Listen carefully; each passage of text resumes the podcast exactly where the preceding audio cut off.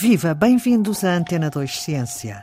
Existe uma grande procura de metais como cobalto, cobre, níquel, ferro, manganês ou terras raras, que são necessários para as novas tecnologias com maior eficiência energética e menor geração de resíduos.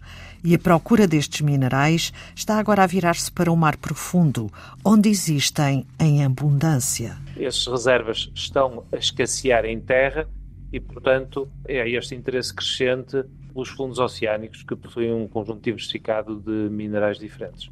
Miguel Santos, docente do Departamento de Biologia da Faculdade de Ciências da Universidade do Porto e investigador do CIMAR, o Centro Interdisciplinar de Investigação Marinha e Ambiental daquela universidade, lidera o projeto Deep Risk, financiado pela Fundação para a Ciência e Tecnologias, que pretende avaliar os potenciais impactos que a mineração no mar profundo poderá ter, tendo como área de referência os Açores.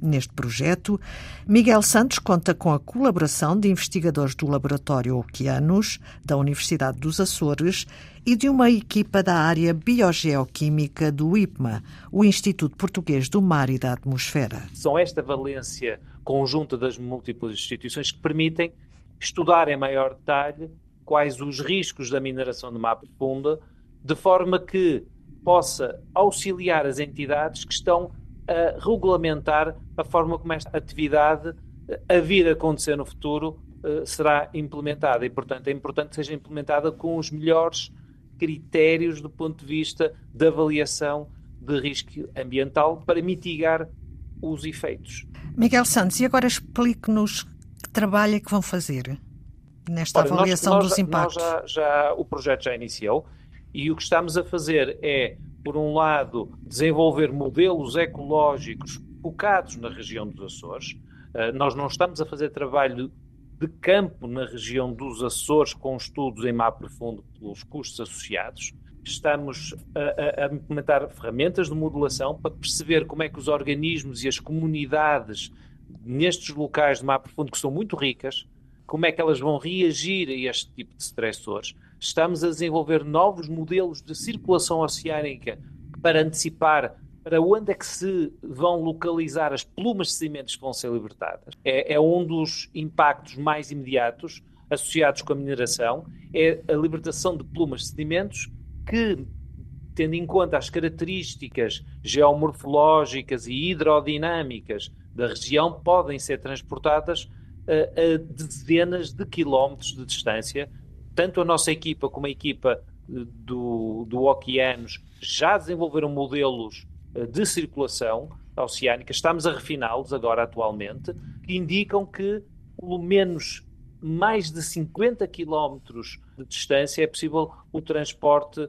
destes sedimentos. Na Universidade do Porto estamos também utilizando câmaras hiperbáricas, câmaras que simulam as condições do mar profundo, estamos a estudar os efeitos destes uh, sedimentos nos organismos, alguns deles dos mesmos grupos de organismos que são esperados encontrar no mar profundo e na coluna d'água, porque este tipo de extração pode provocar a libertação de stressores, nomeadamente as plumas, mas não só, uh, aumento do ruído, aumento da poluição uh, luminosa, destruição do próprio habitat, e pode fazê-lo não só no fundo, como ao longo de toda a coluna d'água porque este, uh, o minério ele terá que ser transportado para a superfície, uh, onde terá que haver uma embarcação que receberá este material.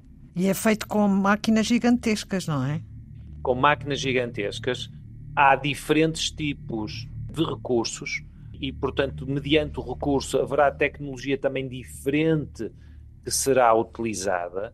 Neste momento existem já múltiplas licenças uh, atribuídas pela entidade internacional que gera os oceanos. E uh, o interesse atualmente é sobretudo nesta fase inicial na zona do Pacífico para a recolha dos nódulos polimetálicos, mas existem também, uh, ou julga-se que existem também recursos associados com as crostas oceânicas, com os sulfuretos polimetálicos. Portanto, uh, dependendo do tipo de recurso, haverá tecnologias diferentes muitas delas já estão desenvolvidas atualmente. Também vão efetuar ensaios ecotoxicológicos. Temos estado a efetuar e o que demonstra é que estes sedimentos são tóxicos para múltiplos organismos uh, que já foram testados, desde bivalves, uh, neste momento estamos a testar esponjas, que são organismos muito importantes nas zonas de mar profundo, e os colegas uh, já testaram também outros grupos de organismos, como por exemplo os corais, e que se têm revelado bastante sensíveis. E, portanto, este tipo de trabalhos é muito importante para antecipar o risco que esta atividade poderá vir a ser no futuro. Ana Colasso, especialista em ecologia do mar profundo e investigadora do Oceanos da Universidade dos Açores, que também participa neste projeto, explica qual o impacto que a mineração pode ter nas fontes hidrotermais características daquela região insular. Estas fontes hidrotermais, no fundo, são na zona onde há separação de placas, uh, conforme se formam no fundo do mar, este, ao esfriar, vai fraturando e a água do mar acaba por penetrar nessas fissuras. Por movimentos de convecção e aproximando-se do magma, ela volta a sair com temperaturas à volta dos 350 graus, rica em uh, elementos metálicos como cobre, ferro, zinco, ouro, enxofre que, ao entrar em contato com a água do mar, oxidam e precipitam. Mas o que acontece é que, este, ao longo dos, dos centenas, milhares, milhões de anos, estes depósitos todos vão se formando, deixa de haver atividade hidrotermal e nós vamos ter então aquilo que a gente chama chaminés ou os depósitos de sulfuretos polimetálicos inativos, que são ricos em cobre, zinco, etc., e que se formam uh, no subsolo sob condições de anoxia.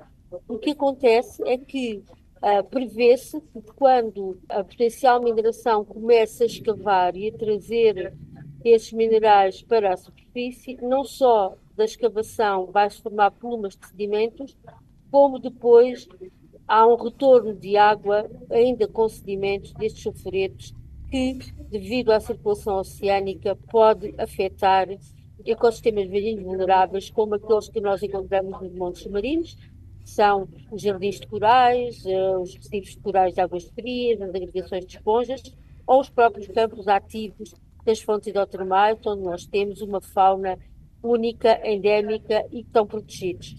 E, portanto, são esses sedimentos que não são sedimentos como a areia, não é? Têm componentes metálicos, quando se encontra com a água do mar, há uma variação, uma solubilização desses metais que se tem visto que afeta diretamente portanto, acaba os animais por falecer, por morrer, ou então afeta indiretamente e eles parecem que estão bem quando se para essa pluma e acabam depois, após umas semanas, por, por falecer.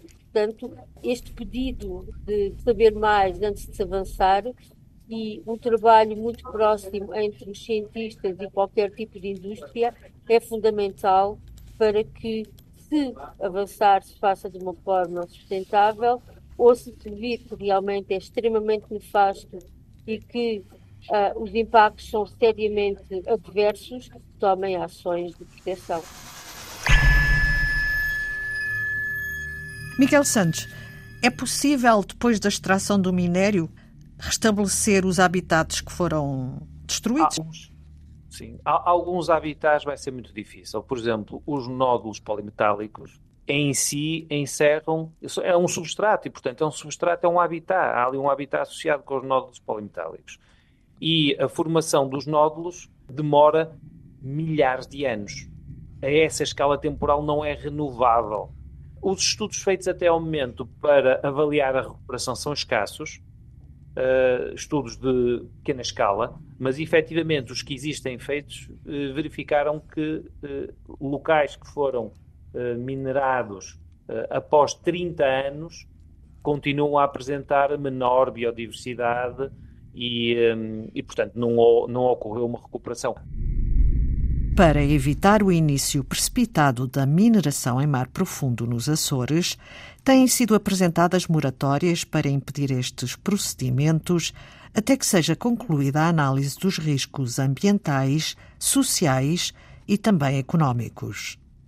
E é tudo por hoje em Antena 2 Ciência, também disponível em podcast. Cuidados técnicos de Leão Matos e realização de Ana Paula Ferreira. Voltamos na próxima segunda-feira. Passe uma boa semana.